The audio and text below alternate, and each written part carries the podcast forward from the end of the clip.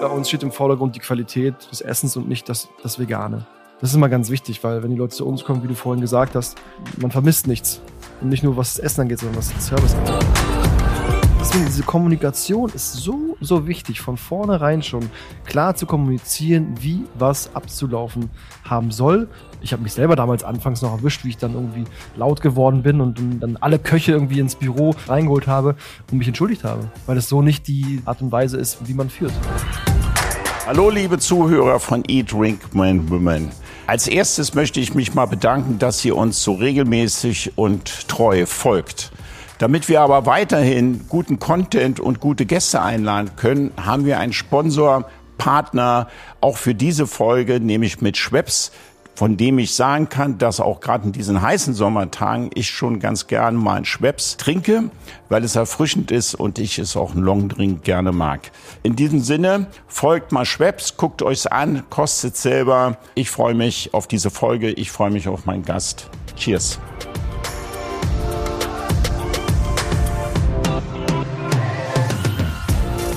Hallo, liebe Hörer. Letztens äh, hatte ich einen Podcast mit Ansgar vom Bosshaus. Der hat sein veganes Kochbuch vorgestellt. Und äh, dann hatten wir gesagt, nachdem wir einen super schönen Podcast hatten, lass uns doch zum Essen treffen. Und dann meinte ich zu Ansgar, ja, such du das Restaurant aus. Und ähm, dann sagt er, ja, ich kenne einen super Laden in der Torstraße, das heißt Freer. Und da würde ich dich ganz gerne einladen zu.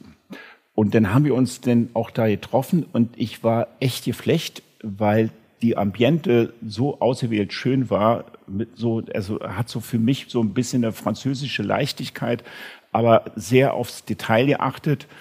Ähm, und dann habe ich vegan gegessen und ich kann hier und jetzt schon mal behaupten, mir hat auch wirklich gar nichts gefehlt. Also gar nichts gefehlt meine ich weder Fleisch noch Fisch, sondern es war rundum gelungen. Es war ein super Abend und dementsprechend habe ich dann der Servicekraft gebeten, ich möchte mich beim Chef beschweren, er möge doch mal an den Tisch kommen. Und dann kam er auch am Tisch und meinte, ups, was gibt's denn? Ich sage, gar nichts Schlimmes, ich will dich nur in meinen Podcast einladen. Das habe ich hiermit getan und er hat zugesagt, sein Name ist David Suchi. Herzlich willkommen, David. Unsere Themen werden heute sein Geschäftsidee oder Lebenseinstellung. Also warum macht man eigentlich ein veganes Restaurant? Nachhaltigkeit und Taste. Der David hat auch ein Buch rausgebracht, ich glaube mit seiner Frau, wenn ich richtig informiert bin. Das da heißt äh, Full Taste Zero Waste. Das wird heute so ein bisschen unser Motto auch sein, um das so ein bisschen abzuleuchten. Gleichzeitig würde ich mit Ihnen auch in der zweiten, nicht Episode, sondern im zweiten Hauptthema das Thema Leadership ansprechen.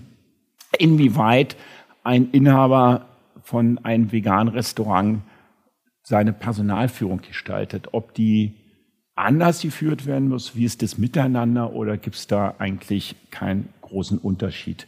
Das wird so ein bisschen unser roter Faden sein. Nochmal, David, herzlich willkommen. Danke, dass du heute hier bist. Und bevor wir in deine Biografie einsteigen und warum du eigentlich Gastronom geworden bist, haben wir immer so ein paar Triggerfragen am Anfang. Die würden wir jetzt am Anfang stellen. Und jetzt geht's los. Erfolg oder selbstbestimmt? Selbstbestimmt. Gut. Inhaber geführt oder Team geführt? Also Klammer auf, ja, damit es nicht ganz so schwer ist, Teamentscheidung oder Chefentscheidung? Es braucht jemand, der eine Entscheidung trifft und das sollte der Chef sein. Okay, aber ja, habe ich verstanden. Darauf kommen wir nachher bei Leadership nochmal zurück, würde ich noch ein bisschen nachfragen. Ideologie oder Philosophie? Beides. Ist eine Entweder-Oder-Frage. ähm, Philosophie. Okay. Flexitarier oder Vegetarier? Vegan. Vegan. Letzte Frage. Entspanntes Feiern oder steil gehen? Weder noch. Weder noch? Ach, willst du mir jetzt sagen, du, du, also du bist nie irgendwie am Feiern oder Party machen oder so? Nee, ich bin sehr gerne am Arbeiten. Aber vielleicht darf ich jetzt mal mich bedanken, dass ich hier sein kann. Ja. Ja, danke schön. Ja, na, nee, schön hier zu sitzen mit euch. alles gut. Nee, alles cool. Nee, da, aber das lasse ich jetzt nicht so stehen. Du, du bist ja, ich frag dich, wie alt bist du? Ich werde jetzt 35. 35. Du kannst mir doch jetzt nicht erzählen, dass ein 35-Jähriger von sich behauptet, nee, Partys oder Party machen ist nicht mein Ding, ich arbeite lieber. Mhm. Also, Sonst machen wir hier in der Psychologie ja. Nein, ich habe äh, in meinem äh, früheren Leben genug gefeiert, dass ich jetzt erstmal wirklich viel arbeiten kann. Und äh, vielleicht in zehn Jahren, wir hatten vorhin über, über Yacht gesprochen, keine Ahnung, vielleicht ein Segelboot kaufen irgendwann mal und dann mit 45 ein bisschen die Häfen ansteuern und da ein bisschen feiern. Aber jetzt ist gerade wirklich Fokus auf äh, tolle Arbeit, tolles Teambuilding, gute Entscheidungen treffen und das alles vegan. Und äh, da braucht, braucht man einen klaren Kopf. Ich selber trinke schon lange kein Alkohol mehr, ähm, keine Drogen mehr. Deswegen ist da. Aber hattest du alles hinter dir, ja? Ja, ich habe im Nachtleben gearbeitet. So hat eigentlich meine Gastro, äh, Gastro-Erfahrung an, angefangen. Das würde gleich meine erste Fra äh, Frage sein. Wie bist du zur Gastro gekommen? Und ja, genau. Gastro war äh, immer schon Lebemensch, immer schon das gemacht, was ich, was ich wollte und habe mit 16 meine Schule beendet, dann viel rumgereist, viel gemodelt, ähm, dann nochmal die den, das Abi, das Abi angefangen, also, nachgeholt. Gemodelt heißt, du hast also nach 16 die Schule beendet, dann bist du so in die Modelkarriere. Vier bis so fünf Jahre, genau. Ja, okay. 21 das Abi gemacht damit 24 fertig gewesen und äh, dann so ein bisschen in die Gastro rein. Da war dann wirklich so die Feierzeit und Leute kennengelernt, die da eine Bar hatten in der Auguststraße. Da zwei Jahre gearbeitet an der Bar. Nachtleben natürlich äh, anstrengend und äh, auch viel Spaß. Kannst du dann als kurze äh, Namen sagen, wo du gearbeitet hast? August 2 hieß sie damals. Ah, okay. Die gibt's leider nicht mehr. Ja, okay. damals einer aus dem King, aus dem Grill Royal selbstständig gemacht und äh, hat die Bar aufgemacht. Und dann war ich noch ein Jahr. Dritter Hinterhof irgendwie. Nee, gar nicht. Direkt Augestraße. Ah, auf der okay. Augestraße. Nummer zwei. Ja. Und dann war ich noch äh, ein Jahr am Katze Orange an der Bar. Ah, okay. Und das Guter war Laden übrigens, Katze Orange. Guter Laden, ja. Ja. Gut geführt. Ich mal mach, mochte ich, mag ich noch Ja, sehr. Ja. ja. Äh, Und äh, da war dann so für mich das erste Jahr, wo ich wirklich fest angestellt war, seitdem. Ich dann irgendwie auch gearbeitet habe, alles vorher ein bisschen so unterm Tisch und, und hier mal eine Rechnung schreiben und da mal eine Rechnung schreiben. Und dann ein Jahr äh, Katze Orange und da war klar, nach diesem Jahr mache ich mich selbstständig. Catering-Firma und dann jetzt Restaurant. Das war jetzt gerade der Kurzlauf, äh, Kurzdurchlauf. Ja, ja, nee, jetzt aber ganz gut. Ja, weil sonst am Ufer es dann auch Genau, weiter. genau, weil genau. Ähm, ich würde da nämlich gleich gerne einhaken. Dann hast du eine Catering-Firma und die Catering-Firma hast du schon vegan gekocht oder? Nee, die Catering-Firma war so ein bisschen einfach lecker kochen, sich hinsetzen. Ich hatte gute Kontakte zu großen Firmen und dann ging es eigentlich schon mit 20 Personen bis irgendwann Bread and Butter für 1000 Personen. Ja, genau. Kurz vor der Restauranteröffnung. Das war eine schöne Sache, Brett und Butter. Genau, Schade, dass es nicht mehr genau. in der Stadt ist. Ja. das war dann so, in der Zeit habe ich viel auch Videos gedreht. Äh, YouTube war eine gute Plattform, wo ich mich austoben konnte. Äh, Mein Instagram-Kanal, äh, viel gezeigt, mein, mein Blog, viel geschrieben, viel gereist und immer so ein bisschen erzählt. Und dann war irgendwann dieser Step so, ja, Zero Waste, auch ein interessantes Thema. Ja, machen wir gleich. Genau. Weil, dann, weil, weil jetzt ist, für mich hört sich jetzt an, wie ich meine Jugend verbracht habe. Mhm. Party machen, Bars, Clubs, minus sechs Sterne, hinterm Tresen, vorm Genau. Tresen. Ähm, und dann kam so ein Break und dann ist ja irgendwie, da hat sich bei dir irgendwie schlagartig was verändert oder wie bist du dann zum Vegan gekommen? Jetzt kommen wir gleich zum Restaurant Ja. eigentlich. Das ist doch eine, so, Also ich war schon sehr in, in, der, in dieser Catering-Phase, in der viel kochen und, und zu Hause sein, viel ausprobieren, äh, habe ich mich extrem mit meinem Körper und der Gesundheit beschäftigt. warum? Und weil ich selber auch so ein bisschen so ein Allergiker bin, Asthmatiker war und äh, mich damit einfach viel beschäftigen wollte, weil wie auch unser Slogan ist, so everything starts with food. Und 80 Prozent des Immunsystems sitzt in unserem Darm. Und da ist natürlich dann die Ernährung, das Essen, was man äh, zu sich führt, das das äh, Ausschlag, der ausschlaggebende Grund, warum Krankheiten entstehen können und ähm, Allergien ausbrechen können. Und dann Stück für Stück wurde es einfach viel weniger Fleisch, mehr Gemüse, mehr bewusst, viel mehr Bio. Und mit der Idee zum Restaurant war dann Zero Waste also die Haupt, äh, der Hauptfokus, aber dann durch eine Freundin, die meinte dann, ey, wenn Zero Waste, dann doch vegan. Und dann war für mich dieser Switch nicht mehr so dramatisch. Aber dann ist schon die Idee, sich gesünder oder gesund oder vegan zu ernähren, ein Prozess gewesen, der so aus nach dem Motto, oh, ein paar Dinge gibt es in meinem Körper, die nicht, ich sag's mal trivial, so ein bisschen nicht richtig funktionieren und äh, ich müsste mehr auf einfach auf meine Gesundheit achten und hat bis darüber dann zur gesunden Ernährung gelangt. Ja, genau. Also, Ja, okay. Genau. Dann habe ich noch so eine Ausbildung zum Fachberater für holistische Gesundheit gemacht. Das war so ein Online-Kurs, der ging über ein Jahr. Und der hat mir natürlich auch noch geholfen, das Ganze wirklich auch noch äh, fachlicher zu, be zu betrachten. Damit sehr ganz viele, ganz viele Bücher gelesen. Und ähm, das war so der ja, einfachste, einfachste Schritt zu sagen, wenn man was macht, lass was Neues machen, was es so noch nicht gibt. Und das reizt natürlich umso mehr. Ne? Wenn man der Erste ist mit dem Konzept, dann ist es natürlich nochmal ein bisschen. Da komme ich gleich nochmal zu, darauf zurück. Vorher würde ich den Step machen. Ihr habt ja ein Buch, ihr, sage ich, deine Frau, genau. ne? wahrscheinlich mhm. zusammen, Full Taste, Zero Waste. Äh, geschrieben. Äh, in den Kommentaren habe ich so ein bisschen gelesen, ach, wir dachten, wir haben ein Kochbuch gekauft. Ja. Ist ja gar keins, hast du wahrscheinlich mitbekommen. Ein bisschen vorbereitet habe ich mich auch. Ähm, was war die Intention, dieses Buch zu schreiben und was erwartet den Leser, wenn er das Buch kauft? Mhm.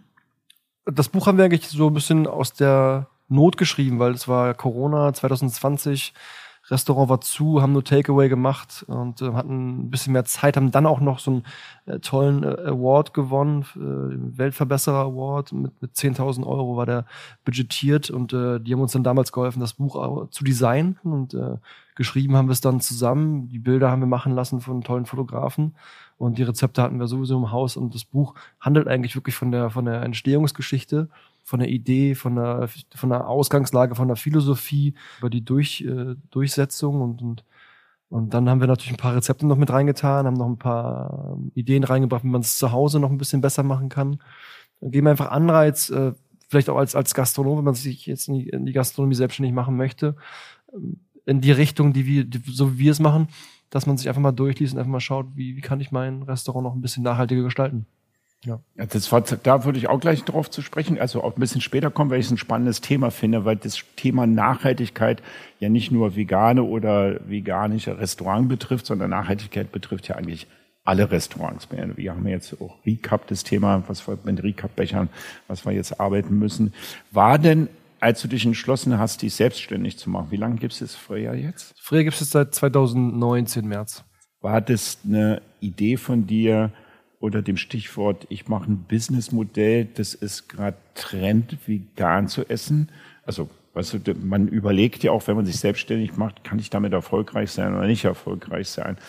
Oder war das sowas wie, ja, wenn ich mich in der Gastronomie selbstständig mache, dann kann nur meine, meine Philosophie dahinter stehen und deswegen will ich das, ja, so. Also die Frage ist, hättest du das früher auch zehn Jahre früher aufgemacht? Ähm, Weil es da noch nicht zu Trend war, schon klar. Ja. Ne? Um auf die jetzt die zweite Frage zu, zu antworten. Ähm, vor zehn Jahren hätte ich, glaube ich, noch gar nicht die Weitsicht gehabt oder das, das Vertrauen gehabt oder die Leute gehabt, die in, in mich äh, in meine Idee, äh, an meine Idee glauben und auch, äh, ich meine, mit 24, glaube ich, da, wenn man da ein Restaurant macht, Chapeau und das dann so funktioniert, wie wir es, wie es bei uns funktioniert, das glaube ich. Ja, unabhängig von der Altersrückschritt. Okay, gut. Ich, ich meine jetzt einfach so, nur okay. in dem, weißt du, das, der okay. wärst selber Alter, nur zehn Jahre ja. früher, der wärst wohl zehn Jahre älter. Ich glaube, ich glaube auch, dass es auf jeden Fall so auch sehr, sehr gut äh, gelaufen wäre. Weil äh, bei uns steht im Vordergrund die Qualität des Essens und nicht das, das Vegane. Und ähm, das ist immer ganz wichtig, weil wenn die Leute zu uns kommen, wie du vorhin gesagt hast, man vermisst nichts. Und nicht nur was das Essen angeht, sondern was den Service angeht. Und ich war schon immer jemand, der, wenn es darum geht, zu mäkeln, war ich der Allerbeste. Mhm. Wenn ich in Läden gegangen bin, wo es nicht schön war, war ich der allererste, der was gesagt hat. Und immer auch das, das, den Ellenbogen bekommen, ja, dann mach doch mal was selber, mach doch mal was eigenes. Und das war, glaube ich, so der ausschlaggebende Grund, auch zu sagen, ich mache jetzt ein Restaurant, aber halt wirklich mit der Philosophie, die ich habe, mit der Ideologie, die ich, die ich da, dahinter sehe und wo ich auch eine Zukunft äh, sehe. Es war niemals ähm, Marketing, äh, Marketing äh, Gag dahinter zu sagen, okay, wir machen Zero Waste und vegan, weil es gerade in diese Nische reinpasst. Genau, weil es gerade Trend ist. Genau, es hat einfach gepasst. Es hat gepasst für mich selber, es hat gepasst äh, für die Leute, die ich in meinem Team hatte, die haben Bock darauf gehabt, aber es war marketingtechnisch niemals irgendwie angedacht, da irgendwas riesengroßes draus zu machen. Okay, ich probiere es nochmal anders zu formulieren und dann kann ich es irgendwie abhaken, David, weil, weil es mich wirklich auch persönlich interessiert. Äh, just in dem Moment eine Entscheidung, du hast denn Geld oder selber Geld gehabt, das ist jetzt gar nicht so äh, ein, ein Kriegsentscheidend oder du stellst ein Businessmodell auf. Just in dem Moment, wo ich äh, so viel Geld in der Hand nehme und ein Restaurant kostet halt viel Geld, bevor man es eröffnet, mit Anlaufzeiten und allem, was dazugekommt. Und du würdest ein Businessmodell aufstellen, damit musst du einen Banker von überzeugen, damit ihr Kredite kriegst. Und dann musst du den überzeugen, pass mal auf, wir machen vegan. Würdest du dann oder hättest du dann, und das ist die Frage, davon argumentiert, es ist Trend und deswegen kriege ich so und so viel Publikum rein? Oder ist es für dich mehr doch so eine Philosophie unter dem Motto, wenn ich was mit Herzblut tue, also meine Ideologie dahinter steht, dann werde ich auch einen Kreis von Menschen kriegen, die mir folgen werden. Das ist so ein bisschen religiös angehaucht, ohne das zu überspitzen jetzt? Ich glaube beides, weil egal ob du zum Banker gehst oder zu einer Privatperson, um, um Geld äh, ähm, ranzuholen, es steht immer zuerst die Person im Vordergrund. Wer ist die Person? Was kann die Person? Kann Absolut, die Person, ja. kann die Person mich mitreißen? Kann ich eine Person mitreißen, die mir eine halbe Million geben will? Ähm, kann ich die überzeugen davon? Und ich hatte natürlich die, die Catering-Firma schon vorher. Das heißt, ich hatte natürlich auch schon eine Basis, wo ich gesagt habe, ey, das sind die Zahlen, die, die, die wir gemacht haben. Dass du als Geschäftsmann funktionierst. Genau, einfach, ne? genau. genau. Und ähm, aber klar, wenn ich jetzt von, von null auf jetzt zu der Idee gekommen werde, ich mache jetzt ein veganes Zero Waste Restaurant auf, ohne irgendwelche äh, Backgrounds mit Gastronomie oder sonstiges, ist es schwer. Egal, was für eine Ideologie oder Philosophie du hast, dann wird es natürlich schwer, weil du schwer argumentieren kannst. Ja. Aber sobald du natürlich äh, Zahlen hast, auf die du zurückgreifen kannst und dann noch diese, diese Passion hast, die Leute mit, mitzureißen, und da kann ich immer Leuten den Tipp geben, sobald du es schaffst, fünf Leute davon zu überzeugen, ihren Standort zu verlassen, dir zu folgen, bei dir einzuziehen, mitzumachen, ihr Leben sozusagen aufzugeben für eine gewisse Zeit und deinen Traum leben, dann mach es. Das ist ein guter Ansatz. Das finde ich, ganz, das finde ich ganz schön. Also das, das, Wenn du alleine bist, schaffst du nichts. Ja. Hast du einen Mentor gehabt in der Zeit oder ist das ein bisschen so ein Autodidakt, der sich das selber erarbeitet? Ich würde sagen Autodidakt. Ich, was, was das angeht, äh, ich saug sehr viel schnell auf und äh, sehe schnell und kann dann wieder auch schnell um, um, umschalten und umsetzen. Und das war ist schon immer so. Ich bin, ich bin, das, das kann ich sehr, sehr gut. Ich kann Plätze schaffen, ein schönes äh, Environment schaffen für Leute, die zu uns kommen, aber Leute, die auch bei uns arbeiten und kann äh, klare Ansagen machen. Ich weiß genau, was ich möchte. Ja. Ich weiß genau, was ich nicht will. Das ist auch ganz wichtig. Also nochmal, das war so ein bisschen deine Philosophie und die ideologische Einstellung, die du hattest, ähm, ist die Eröffnung mit dem Freer zufällig glücklicherweise gerade in einer Trendnische landet, wo sich sowieso immer mehr vegane Restaurants aufmachen? War das so ein bisschen on the point, das Richtige zu machen? Äh, also Oder gibt's nicht so einen Trend für vegane Restaurants? So Vegan ist ja in vieler Munde jetzt. So habe ich niemals gedacht. Ja. Niemals. Ja, äh, okay. Für mich war einfach nur klar, ich wollte es so machen, wie ich, die, wie meine Idee war. Und natürlich im Nachhinein wenn man dann natürlich die ganzen Unverpackt-Läden gesehen hat, die haben ja auch dann aufgemacht ohne Ende. Ähm, die sind übrigens Konkurs wieder, ne? Die sind in Konkurs, weil. Also das finde ich ganz spannendes Thema gerade, weil das halt, äh, sorry, dass ich gerade dazwischen grätsche, weil ich es ganz spannend finde, wir haben ja auch so ein, wenn, wenn du so in, bei Bier guckst, ne, da gibt's so Craft Beer, das ist in aller Munde und jeder sagt, Craft Beer ist das neue geile Ding auf Instagram. Aber wenn du die Umsätze in vom Gesamtbier-Ups zu Craft-Bier guckst, dann reden wir von drei, zwei, also Mini, minimals. Ja. Ne? Und da frage ich mich, und so unverpackt zum Beispiel fand ich ja von der Storytelling her ist das viral gegangen ohne Ende ja. und ist dann trotzdem nicht äh, businessmäßig äh, skalierbar gewesen scheinbar. Ne?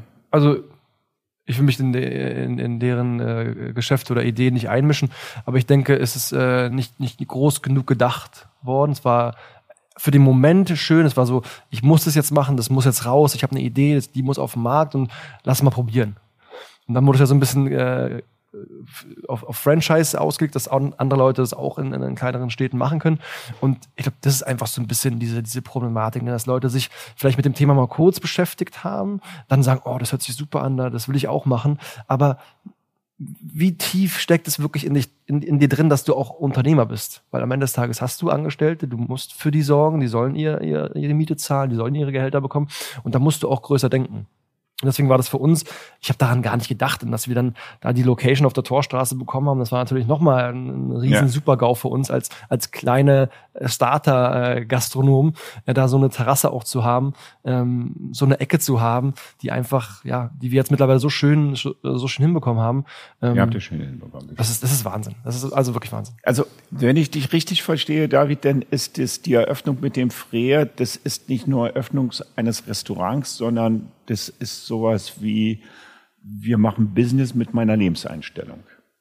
Oder ist das über, über ist einfach, das ist einfach, das ist einfach, you love what you do. Ja, okay. Und daraus kann, kann in unserem Fall was, ist, was, was sehr, sehr Schönes entstanden. Kannst du unseren Zuschauern mal erklären, was für dich Nachhaltigkeit ist und wie lebst du Nachhaltigkeit? Wie müssen wir das verstehen, jetzt mal unabhängig vom Restaurant? Ja, also Nachhaltigkeit ist für mich ein, ein ganz ja, so ein ganzheitlicher Aspekt. Ja. Also früher war es natürlich auch viel extremer.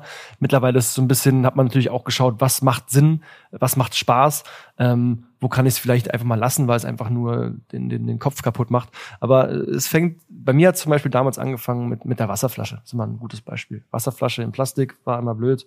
Dann Wasserflaschen in, in Glas äh, von Evian nach Hause geliefert zu bekommen, war auch nicht die richtige Entscheidung. In Berlin haben wir super Leitungswasser.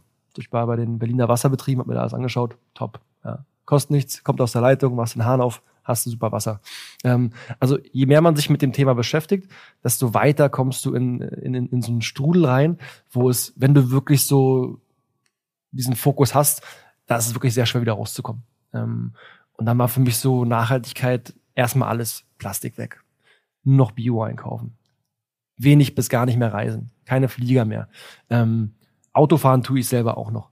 Ähm, aber gesunde Ernährung, bewusste Ernährung, ähm, tierfreie Ernährung, ähm, wo kriege ich meine Klamotten her, ja, wo kriege ich meine Kosmetika her? Also ähm, das ist alles, was du, was du anfasst, was du siehst, was du, was du riechst, was du schmeckst, ähm, da kannst du immer wieder in, in, in die Thema, in, ins Thema Nachhaltigkeit weiter reinrutschen, darüber nachdenken, was brauche ich wirklich, wie viel brauche ich davon, wann brauche ich es, und äh, dann kann man sich eine, eine schöne Antwort und ein schönes, eine schöne Blase, eine schöne Blase bauen. Ne? Aber Stück für Stück bricht man dann auch aus. Ich habe jetzt vor zwei Jahren mit meiner Frau ein Kind bekommen. Ähm, jetzt haben wir zwei Unternehmen mit über 50 Angestellten. Ja?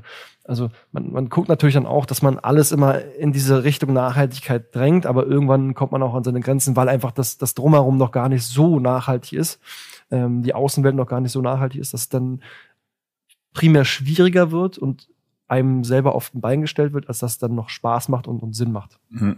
Hast du denn so ein schlechtes Gewissen dann, wenn du nicht nachhaltig bist in deinem, also glaubst du, jetzt mache ich mal ein bisschen provozierend, David, mhm. glaubst Gerne. du mit deiner Nachhaltigkeit, dass du damit die Welt rettest? Nicht mit meiner, nicht mit meiner Nachhaltigkeit, aber je mehr Orte wir schaffen mit Freya, desto mehr können wir verändern. Und die Nachhaltigkeit, die ich lebe, äh, spiegelt sich ja in den Läden wieder. Und äh, je mehr Leute zu uns kommen, desto mehr tun sie auch für sich und für die Umwelt.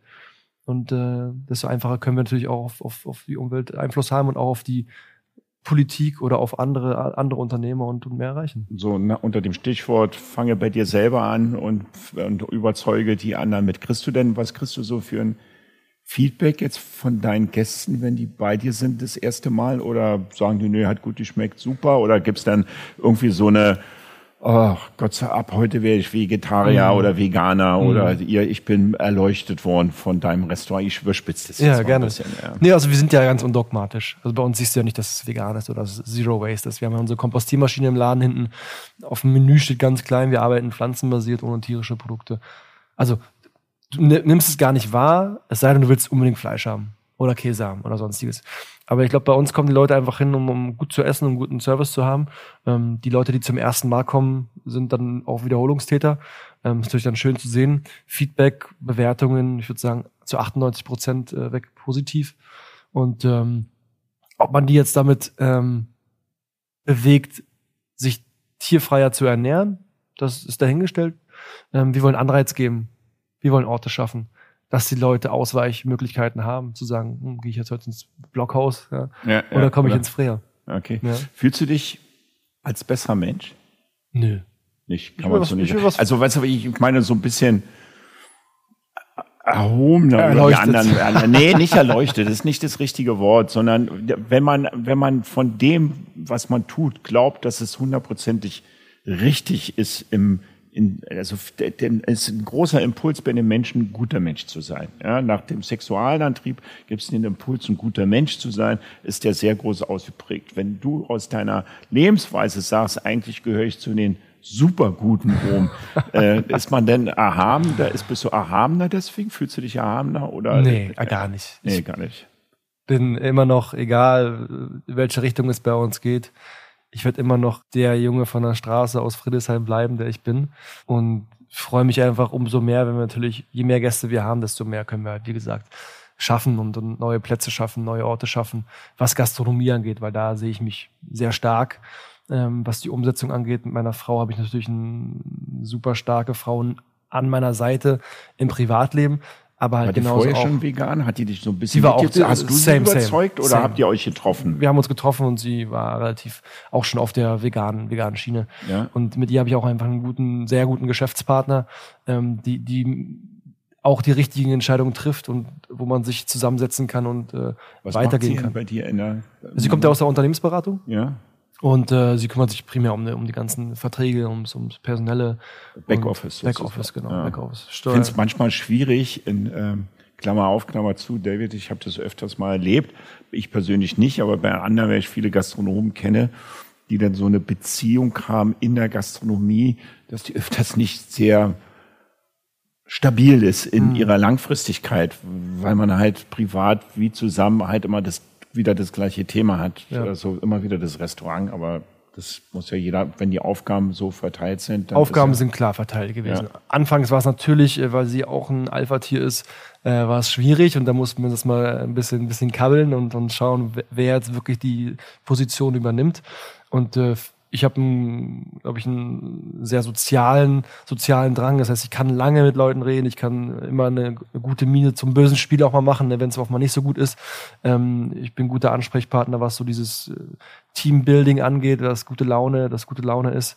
Und äh, sie ist primär wirklich da, um die Ordnung zu halten. Das ist für ein Unternehmen äh, jetzt in dem Ausmaß, je größer man wird, desto besser ist es natürlich, da wirklich eine gute Struktur zu haben. Wir haben jetzt auch vier Leute, vier Leute mittlerweile im Büro, die sich um die ganzen äh, Angelegenheiten kümmern.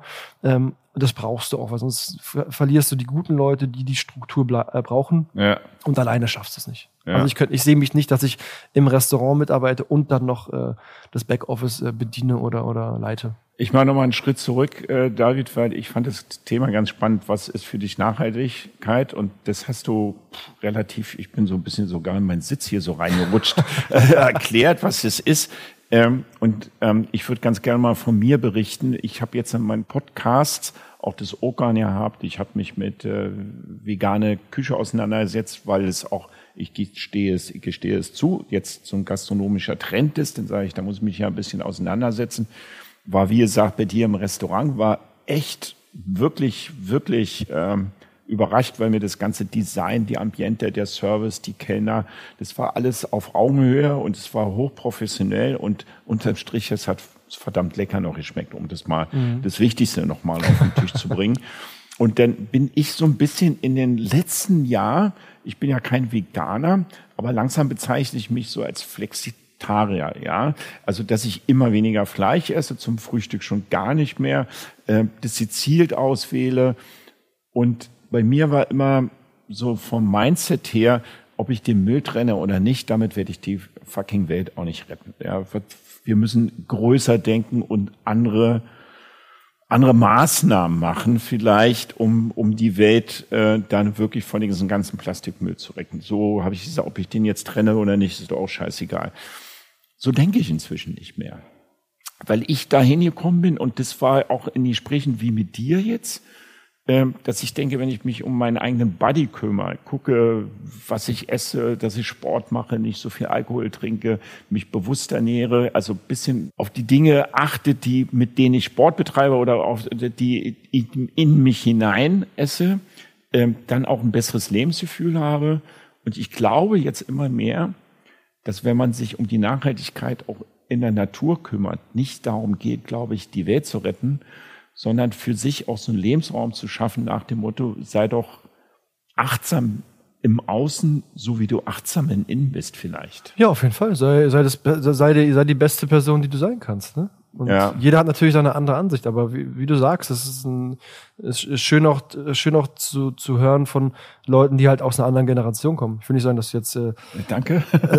super Dünnes alt bist. gerade. Ja, ja, dass du super alt bist, aber ich sehe es bei meinen Eltern genauso. Und äh, die beschäftigen sich auch äh, mehr und mehr damit. Natürlich, weil der Sohn dann auch ähm, so eine Geschichten macht, ist natürlich noch ein bisschen einfacher. Plus meine Mutter arbeitet bei mir auch äh, im Unternehmen. Ja, Gott. Ähm, es, ist, es ist schön. Es ist schön und es hat nochmal ein bisschen anderen Sinn auch nochmal, sich wieder mit anderen Dingen zu beschäftigen, als einfach nur arbeiten gehen und äh, zu Hause und essen zu gehen und, und äh, zu saufen oder sonstiges, sondern es macht auch Spaß, so ein bisschen was äh, für sich und für die Umwelt zu tun. Ja, aber es, ich finde es bei dir den Ansatz besser, wie es bei oft bei vielen, ich habe das manchmal mitbekommen, ich habe gedacht, ah, die Veganer sind so dogmatisch auf ihre Art. Wir müssen das verbieten, das verbieten, das verbieten. Das ist so frontal immer mehr aufgekommen. Aber du hast ja auch mit einem Freer so eine Art ähm, äh, Raum geschaffen, wo du sagst, wir verbieten gar nichts, wir machen Angebote und checkt mal die Angebote und siehe da, die Angebote sind gut. Und dadurch finde ich, wird viel mehr Überzeugungsarbeit, also bei mir ist es gelungen, als man sagt, wir müssen jetzt keine Ahnung, das Fleisch verbieten oder nur einmal in der Woche zu ja, machen. Das, ja. das ist ja ein, äh, alter Hut so. Ne? Ich meine, mit dem erhobenen Zeigefinger rumzuhören und sagen, du darfst das und das und das nicht, hat in unserer, in unserer äh, Menschheitsgeschichte nie was gebracht. Ähm, wie du halt sagst, man muss die Orte hört schaffen. Leute draußen, ja. ja. man muss die Orte schaffen und die müssen gut sein, die müssen überzeugen. Und äh, das, das glaube ich, haben wir gut hinbekommen und äh, werden wir auch noch in Zukunft noch verbessern und, und noch mehr ins Detail gehen, dass die Leute wirklich einfach Bock drauf bekommen und sich damit einfach dann vielleicht zu Hause noch irgendwann mehr beschäftigen. Wie läuft's gerade mit den Angestellten aktuell? Oh. Also, nee, wie läuft's mit den Angestellten? Die sind zufrieden oder nicht? Fand ich die Frage. Hast du hier noch Angestellte gerade oder in der Zeit ist ja gerade so ein Gastro-Thema? Mitarbeiter und äh, ja, ich sehe her. Doch, ja. doch. Also jetzt ist gerade wieder super. Jetzt war natürlich dann äh, so vor, zwei Monaten ein bisschen Corona-bedingt wieder ein paar Leute ausgefallen, aber wir stellen gerade wieder super tolle Leute ein, junge Leute, äh, die Bock haben, äh, gastronomisch äh, sich ein bisschen weiterzuentwickeln, mal was anderes zu machen. Und äh, im Rest. Castest du die?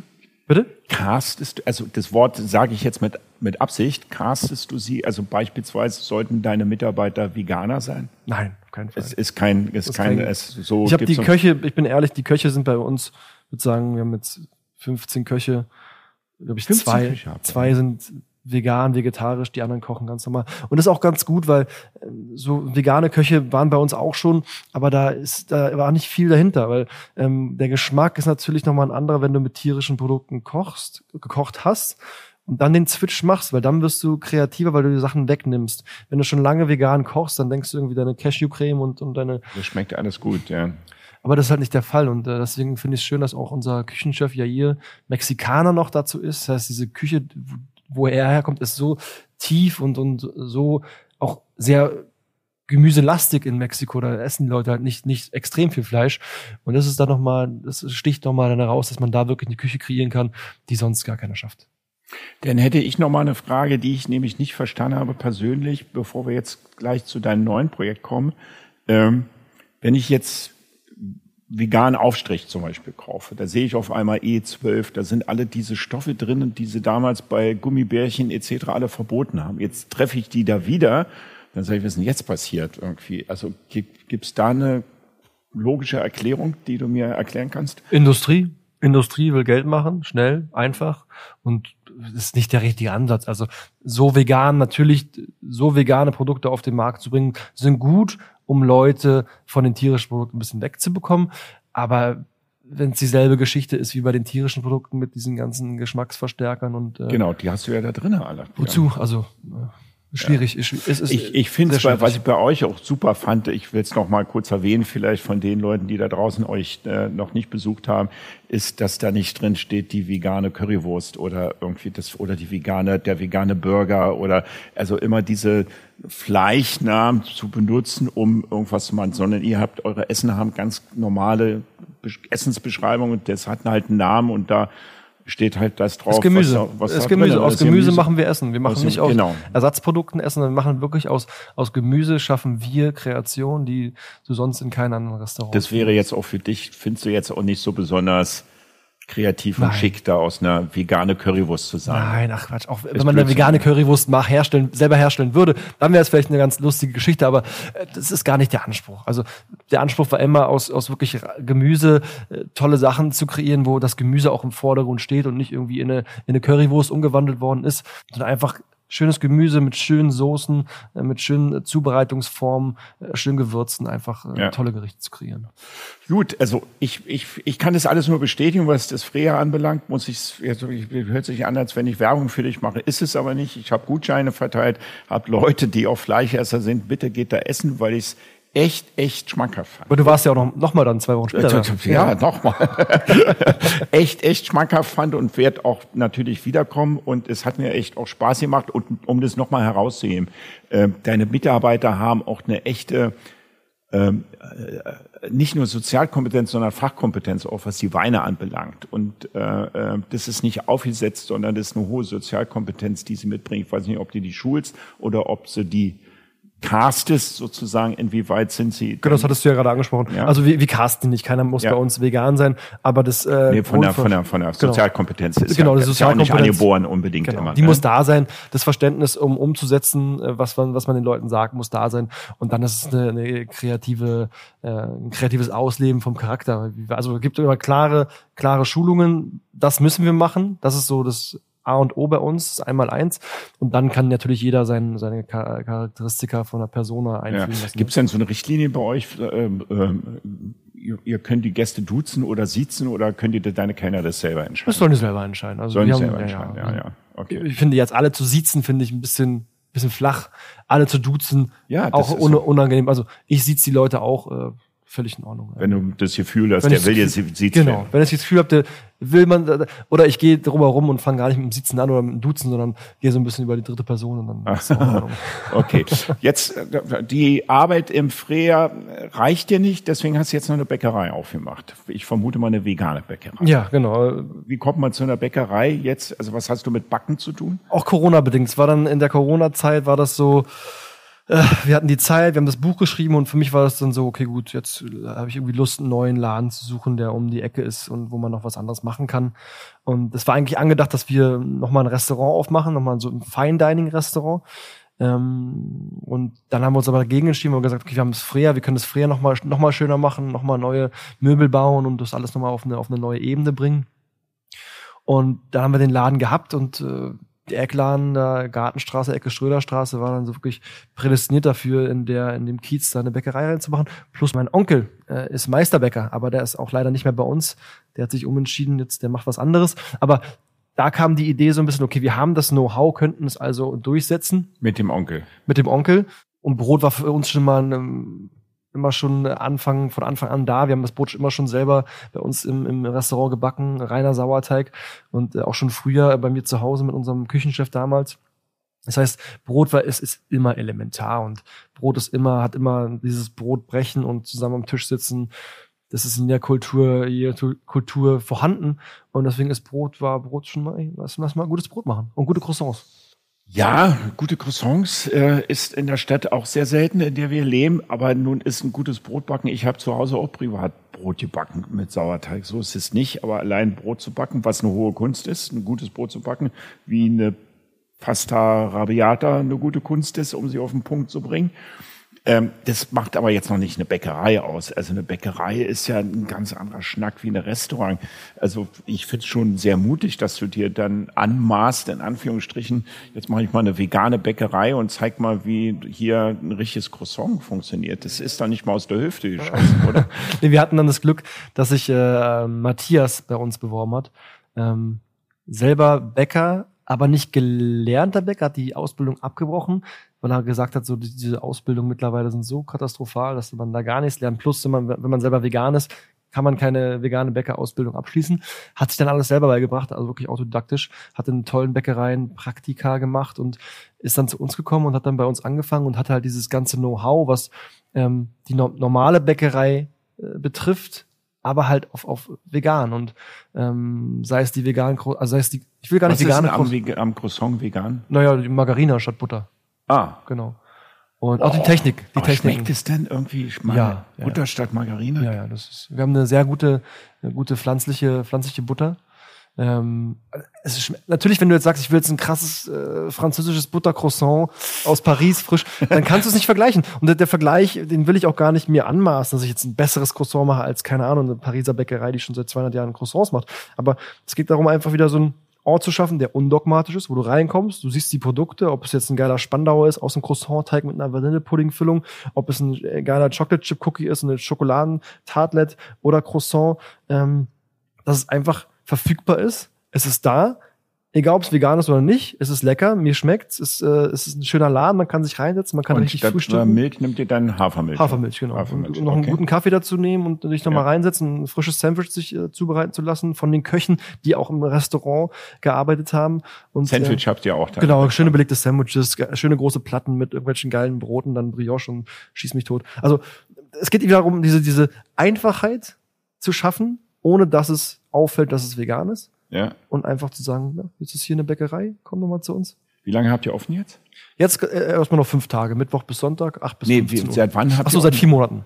Ja. Und wie ist angelaufen? Ah, Jetzt- Wahnsinn. ich war noch nicht da. Wahnsinn, Okay. Wahnsinn. Also normal. Also Geil. es ist, Okay, es, freut es, mich. ist, es, mich hat es selber umgehauen. Wenn wir jetzt in der Bäckerei sind, schon wieder 15 Angestellte, fünf Bäcker. 15, ja. 15, ja, 15 Leute.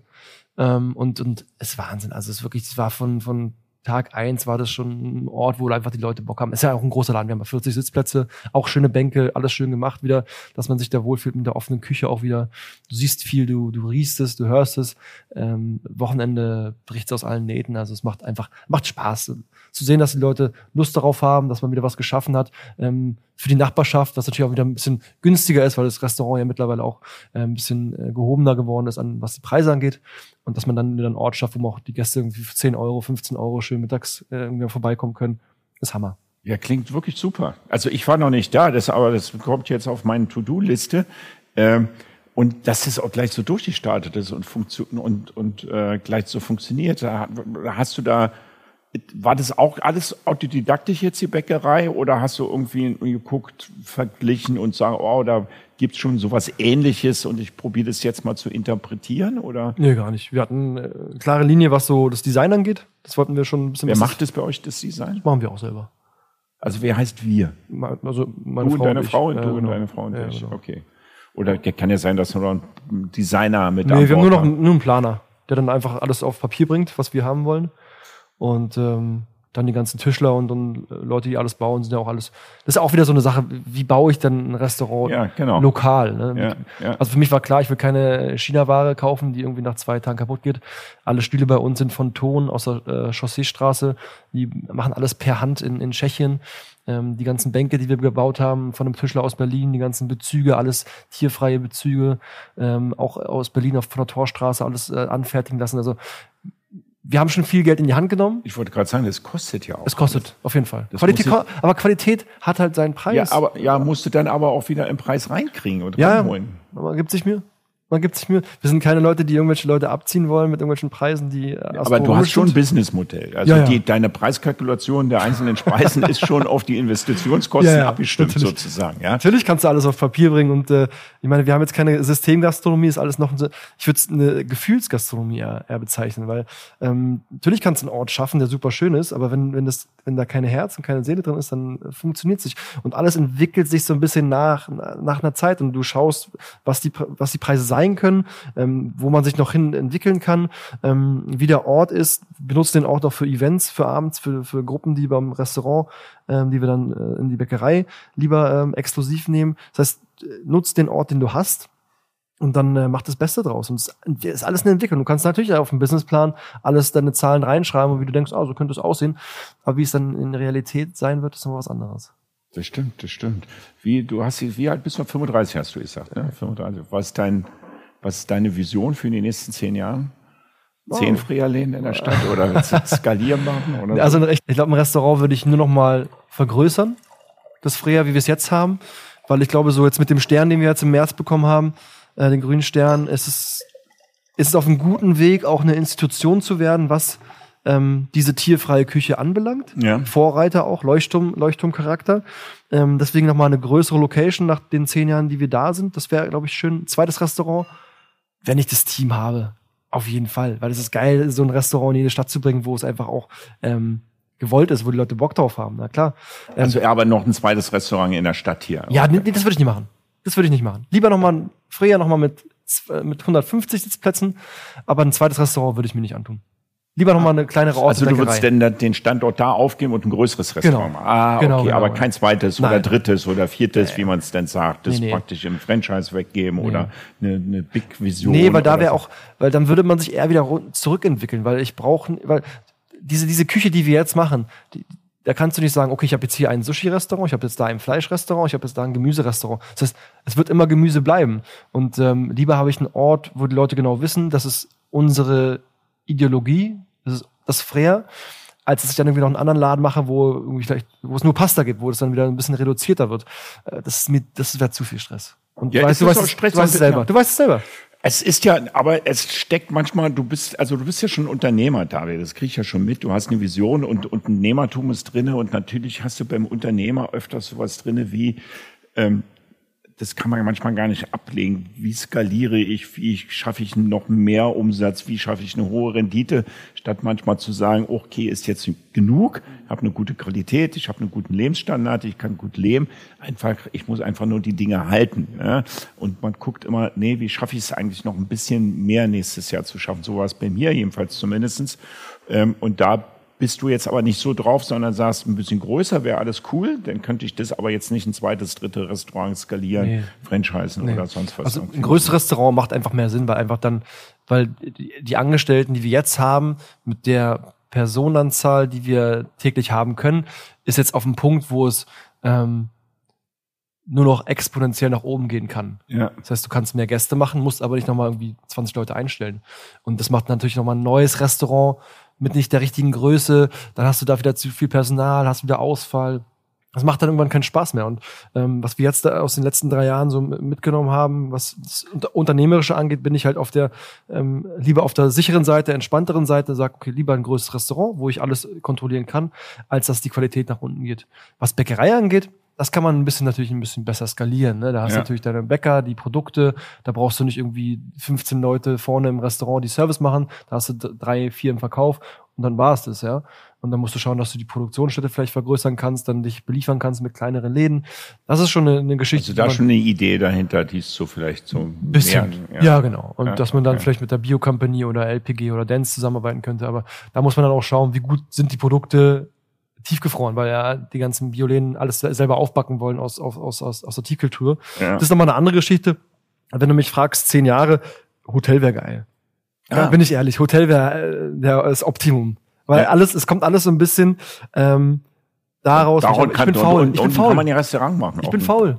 Ich habe ah, keinen Bock, mein Bett zu machen. Ich habe keinen Bock aufzuräumen. Ich habe keinen Bock zu kochen, ja? weil ich einfach, ich will, ich will schaffen. Ich will Sachen schaffen. Und ich habe mir jetzt äh, meiner Frau diese diese Orte geschaffen, wo wir frühstücken können, ähm, wo wir Leute haben, die für uns kochen. Das ist was so ein Luxus ist. Ja. Ähm, und da brauche ich mir nicht meine 20.000 Euro im Monat auszahlen, sondern habe geiles Essen jeden Tag, was mich energetisch auflädt, wo ich immer wieder ähm, Power rausziehe und einfach sagen kann, jetzt kann ich wieder was Neues schaffen. Aber Hotel wäre so ultra. Restaurant unten, eine Bar noch nebenan, obendrauf irgendwie Pool und keine Ahnung, 60, 70 Zimmer und dann Vollgas. Ja, hört sich gut an. Ja. Das glaube ich klingt ganz, aber das ist dann nicht in Berlin, oder? Du, wenn mir jemand, äh, wenn ich jemand weißt kennenlerne, was ich meine? Denn also, wenn ich so Hotel, dann müsste es auch schon the place to be sein. Ja, ja oder? Also, ich, oder ist also, es vegan, vielleicht ist es ja auch Vegan Berlin. Zero Waste Hotel gibt's auch noch nicht, glaube ich, auch eine ganz coole Nische in dem Sektor, den wir es betreiben, so dieses äh, ein bisschen leger, bisschen cool, bisschen, ja, bisschen nicht elitär, aber bisschen, bisschen eleganter. Und ich glaube, wenn da jemand kommen würde, sagt, hey mal zu, ich habe hier ein Grundstück auf der äh, Oranienburger Ecke, Ecke Torstraße, wo ja ein Grundstück frei ist, was der Wall AG gehört. ja. ähm, die ja, sagen immer zu, wir wollen unser Image ein bisschen aufbessern. Ja. Gib ihm, dann nehme ich es gerne an. Ne? Also äh, Berlin ist meine Stadt, auf jeden Fall. Okay. Kommen wir ein bisschen zu Leadership. Äh, David, würde ich nochmal, wie viele Angestellte hast du jetzt? Ja, ich glaube so ein bisschen mehr über 50. Was ist für dich gute Führung? Klare Ansagen, Kommunikation und äh, die Idee, die du hast, klar zu kommunizieren und dass es umgesetzt wird. Ja gut, das würde, das ist mir jetzt so ein bisschen. Also die Frage ist, wenn man in so einem, was ja auch so ein bisschen Philosophie, also Nachhaltigkeit, vegan, Umwelt, Bewusstsein, ist da der Ton leiser in bei euch im Restaurant? Weißt du, ich kenne den Ton zwischen Köchen und Kellner, mhm. der wird, kann mal relativ laut werden zwischen man sagt früher schwarz und weiß gesagt, ja. weißt du, gibt's ja nicht mehr. Aber der konnte schon mal lauter werden am Pass, wenn das Essen da mal zehn ja. Minuten, Viertelstunde gestanden hat, der, der, die, die Servicekraft kam und sagt, Mann, räum das ab oder die Bestellung, wo nicht richtig in die Küche reingegeben wird, die Vorspeise nach der Nachspeise.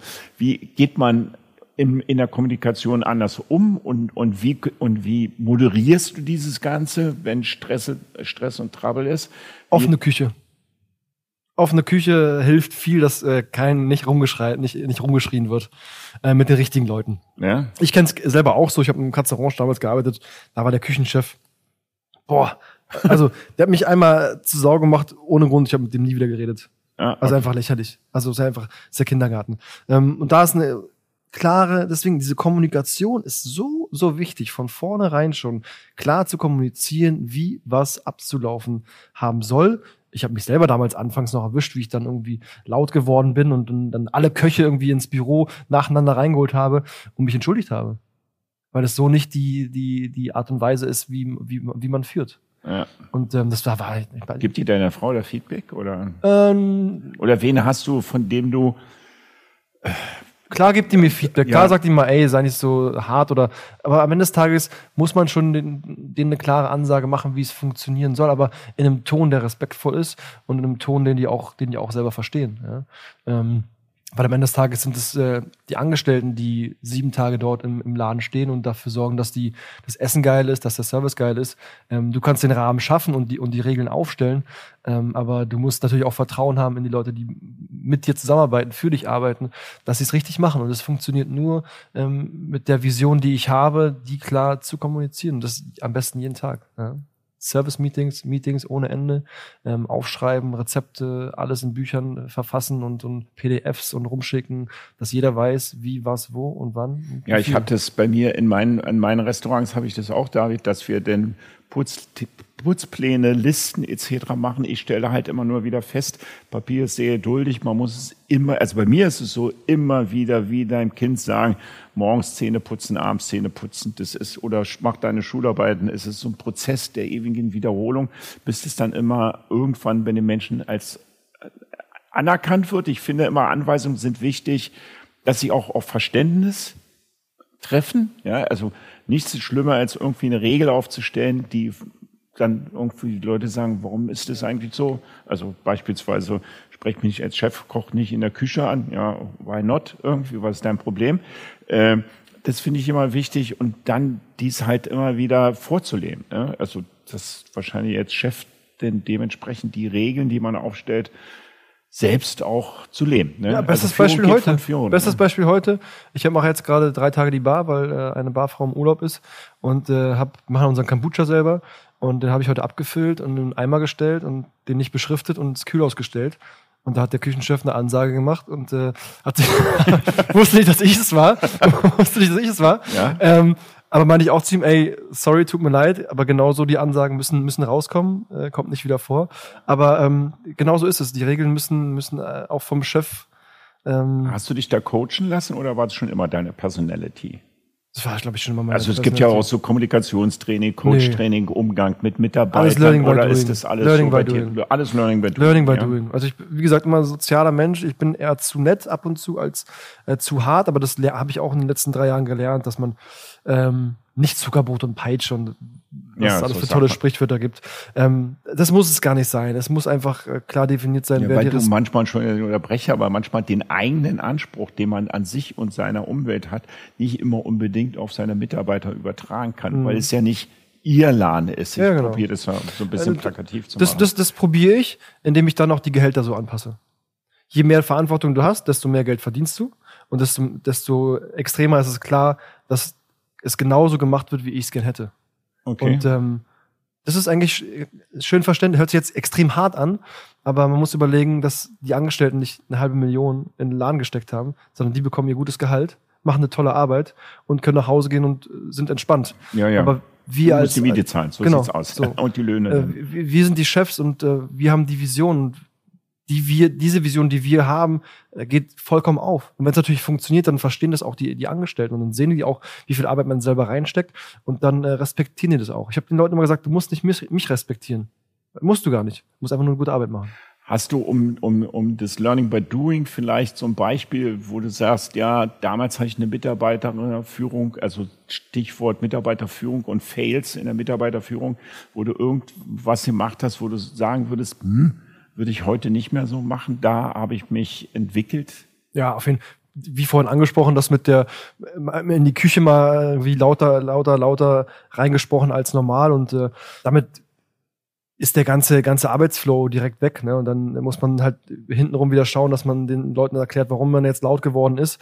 Ähm, während der Schicht ist ganz wichtig, dass man da nicht irgendwie probiert, äh, was zu löschen, sondern guckt, okay, ey, nach der Schicht sich hinsetzen, lieber im Büro, lieber da, wo nicht alles mithören und ganz klare Ansagen, Ansagen geben. Das habe ich in Also du hast früher so äh, mitten auf der Bühne Genau. Ansagen gemacht, Unnötig. die nicht, die nicht so schick gewesen keinen sind. keinen ja. Sinn gemacht haben. Ja. Ähm, auch, oder auch natürlich zu lange an Leuten festgehalten, wenn man so ein bisschen ähm, in der Not war und sich nicht trennen wollte, weil man dachte, wenn man sich jetzt trennt, Auch, dann ein- auch ein gutes Thema. fällt- fällt auch ein alles zusammen. Ja. Ähm, also da würde ich jetzt bin ich rigoros. Wenn was nicht funktioniert, zwei Wochen sind die, ist die Zeit, da kannst du mir was beweisen. Wenn es nicht funktioniert, ist es ciao.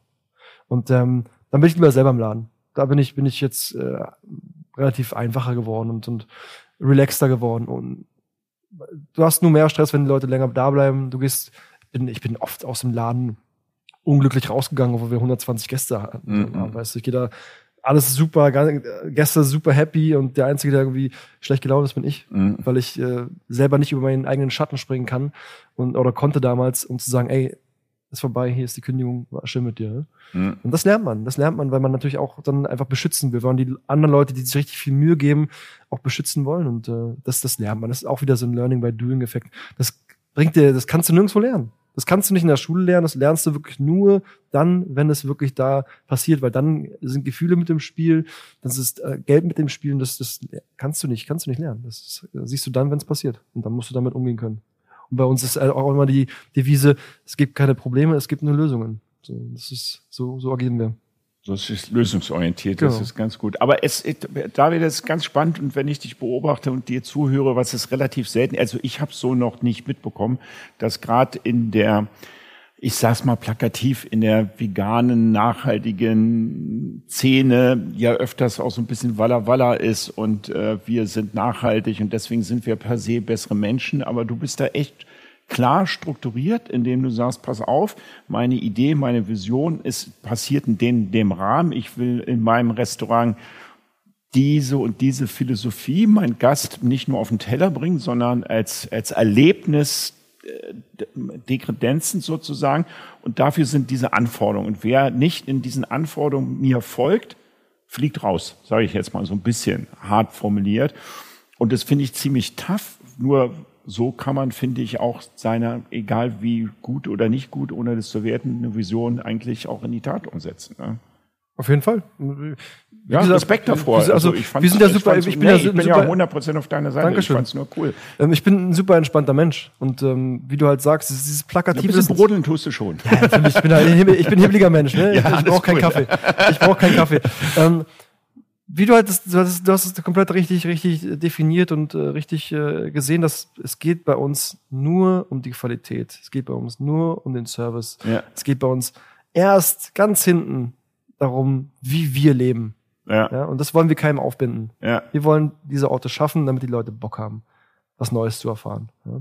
Und wer halt keinen Bock hat, mitzumachen, der macht halt nicht mit und dann ist er auch in Ordnung. Ja. Du musst niemanden zwingen. Wir heißen unser Sterne-veganes Restaurant im, im, im Hotel. Cookies and Cream. Cookies and Cream. Vegetarisch. Ja, vegetarisch. Ach, das ist vegetarisch. Mhm. Ah, warst du essen und gut? Ich war essen. Ja, war in Ordnung. Ich habe das vegane, ich mein Gott. habe das vegane Menü gegessen. Ja, War okay. aber hatte ich jetzt nicht weggeflecht. ich war auch im Geranium, drei Sterne Laden, 17 Gänge für 500 Euro im vegan gegessen, wo ich bei mir im, im Freya saß Übrigens, und mein Essen gegessen Geranium Ja. ist das beste Restaurant der Welt. In, in Kopenhagen, wollte ich gerade sagen. Ja, ist also gerade gekürt worden Genau. zum Number One in the World. Da, da war ich auch und aber wenn ich im Freya sitze und und äh, Aber unsere- was auch nicht geflecht oder was? natürlich bist du geflasht, sitzt, sitzt du da und dann laufen da 100 Leute um dich herum und machen Nee, geschmacklich. Geschmacklich nein. Also ich rede nur vom Geschmack. Nee, Geschmacklich nein. Geschmacklich bin ich nur wirklich geflasht im Freya. Wenn ich, wenn ich da sitze, unser Essen Was für esse. eine arrogante Sau.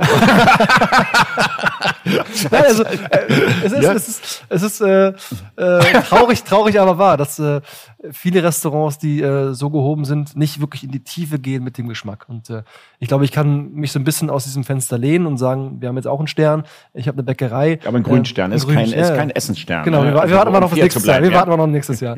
ähm, also, da kann ich, glaube ich, schon äh, sagen, und, und man kann mir auch glauben und mich ernst nehmen, wenn ich dann sage, ich mecker wieder auf hohem Niveau. Aber Ja. jetzt kann man nicht mehr sagen, mach doch mal selber, sondern ich habe es schon gemacht. Und Ja, und und gibt es ein Restaurant in Berlin, wo du sagst, uh, das könnte eine Konkurrenz, also das ist so ein gleichwertiges veganes Restaurant, von dem ich sage, Chapeau Clark. Kon Konkurrenz belebt den Markt. Ja, soll- oder ein Mitbewerber, nicht Nein, Konkurrenz, nicht. Mitbewerber. Nein. Also Mitbewerber. die Küche, die wir machen, ist, ist einzigartig. Die findest du nirgendwo anders. Das Ukan Dining finde ich, finde ich auch schön gemacht. Ja, Ähm, da hatte ich noch einen Podcast, ich mag sehr minimalistisch, sehr, schön, ja. minimalistisch, äh, tiefen Geschmack ist wieder was anderes. Aber die, es ist alles eine Entwicklung. Wir waren wahrscheinlich auch vor am Anfang noch irgendwie, äh, wo Leute sagen, oh ja, Freya und so bla bla bla. Aber jetzt sind wir an einem Punkt, wo wir super arbeiten. Wir sind sieben Tage ausgebucht mit 100, über 100 Gästen. Ähm, die Leute haben Spaß bei uns. Es macht Das Bock, stimmt, das habe ich gesehen. Ja, es ja, macht Bock bei deine- uns zu essen und äh, das spricht für sich. Und Ja. ey, es gibt noch andere, andere Restaurants, die auch jeden Abend ausgebucht sind, die aber nicht vegan sind. Ähm, ich gehe gerne zu Monsieur Wong, gehe ich auch, kenne ich auch schon lange. Äh, ich gehe auch gerne ins Grill Royal, weil man da auch einen super Service bekommt. Äh, die geben sich auch Mühe mit, mit veganer Küche. Da habe ich einen guten Freund, der hat das Wild and Raw in der, im Weinbergsweg, Ja. einen Pokeladen, der macht jetzt mittlerweile auch viel äh, vegane Poke. Also wenn ich diesen Schritt sehe von Restaurants, die sich äh, Gedanken machen, okay, ich mache jetzt mal die vegane Küche, ohne dass es deren äh, ja, äh, Fokus ist, dann ist es auch in Ordnung. Ja? Ja. Aber wenn du mich wirklich fragst, wo gehe ich am liebsten hin? Natürlich gehe ich in meinen eigenen Laden, ist doch klar. ja. Aber das ist ein guter Ansatz, den du nochmal bringst. Das fand ich auch ganz spannend. Ähm, das, das, wie entwickelt sich die vegane Küche oder wo sollte man hingehen? Ich finde ja, die meisten Restaurants, die vegan anbieten, das sind alles so ein Alibi-Essen. Ja, ja, so nach dem Motto, hier haben wir mal ein bisschen Tofu Ja, auf den Teller gehauen. Das sind aber, die Tofu ist der Klassiker. Ja, dann kriegst du so einen alt abgebackenen, weil Tofu ist ja, ich war ja ein paar Mal in Japan und liebe ja die japanische Küche und da gibt's ja Mhm. Tofu-Qualitäten, die vom sein Tofu, die hauen dir die Birne weg, so geil ist der Tofu. Ähm, und dass die Restaurants jetzt auch anfangen, wie wenn du jetzt Beispiel Grill Royal nimmst, die die veganen, die die veganen äh, Sachen, die sie anbieten, auch wirklich ernst Genau. nehmen. Das ist, darum geht's. Ne? und das, das schmecke ich ja. Ich, Ja. Ich gehe ins Restaurant und merke, es ist jetzt hier nun äh, wischiwaschi, dass mal der Veganer was äh, zwischen, die, zwischen die Zähne bekommt, oder machen die sich wirklich Gedanken, haben ihre Zahlen da, ey, 10% der Gäste sind vegan, okay, Ja. dann müssen wir denen auch ein bisschen was bieten. Also ist ja auch ein Riesenunternehmen und die haben, auch Ahnung, die haben das Wissen, ähm, die machen das auch gut. Aber wie gesagt, ähm, Ja. es ist noch viel, viel Luft nach oben.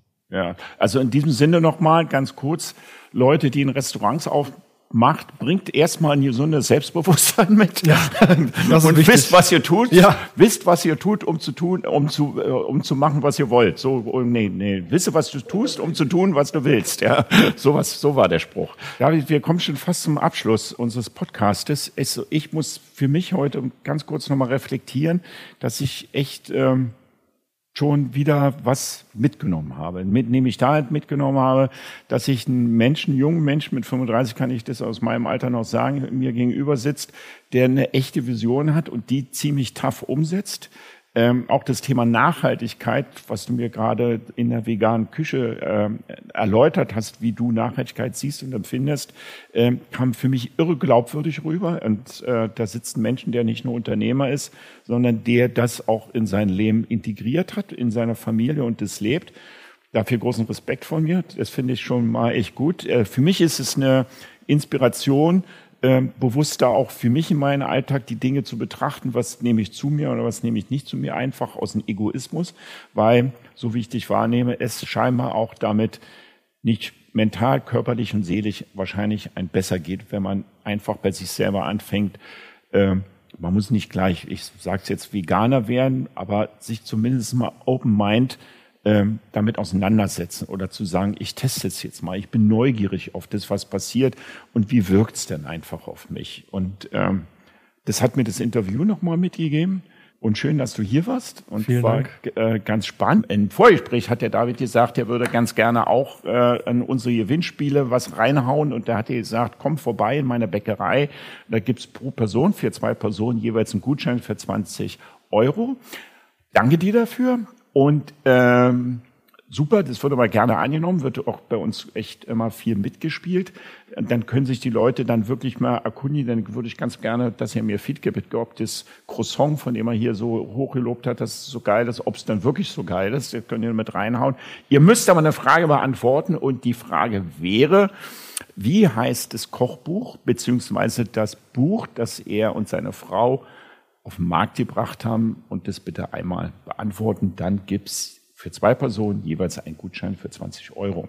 Ich freue mich. Ich würde ganz gern zum Abschluss in eigener Sache, würde ich noch eins, zwei Sätze sagen, nämlich dahingehend, äh, warum hört man Podcasts und warum sollte man Podcasts hören? Ich höre ganz gerne Podcasts und meine Freunde, die das machen, ähm, gucken öfters in Podcasts, was hat denn so eine Nachhaltigkeit oder einen Informationswert? Dann sind Wirtschaftsforum, börsennotierte Podcasts, da kriege ich Mehrwert mit etc. Und ich komme immer mehr dazu, mir Podcasts auch anzuhören, die eigentlich aus meinem politischen oder sozialen Rahmen heraus sind. Zum Beispiel habe ich jetzt, muss ich mal selber gucken, Podcast von Hotel Matze gehört.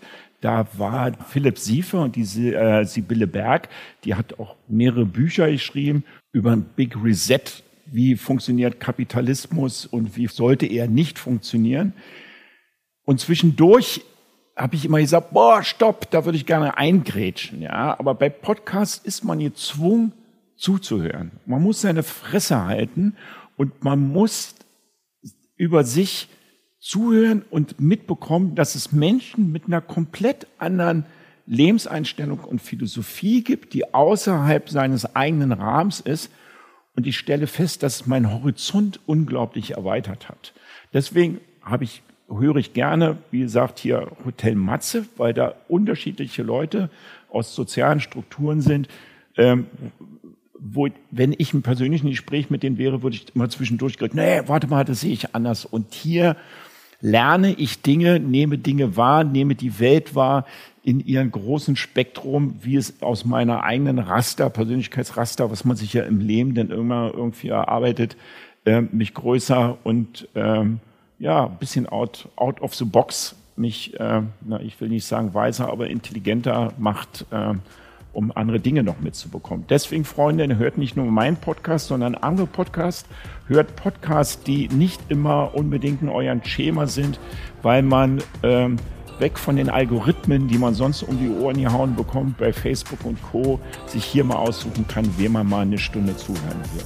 Dementsprechend danke dir nochmal, David, dass du hier warst. War sehr bereichernd, hat mir Spaß gemacht. Hast mir zwar versprochen, Croissant mitzubringen, ist nichts gekommen, Kommt. aber wir holen die uns selber ab. danke, bis dann. Ciao. Ciao, ciao.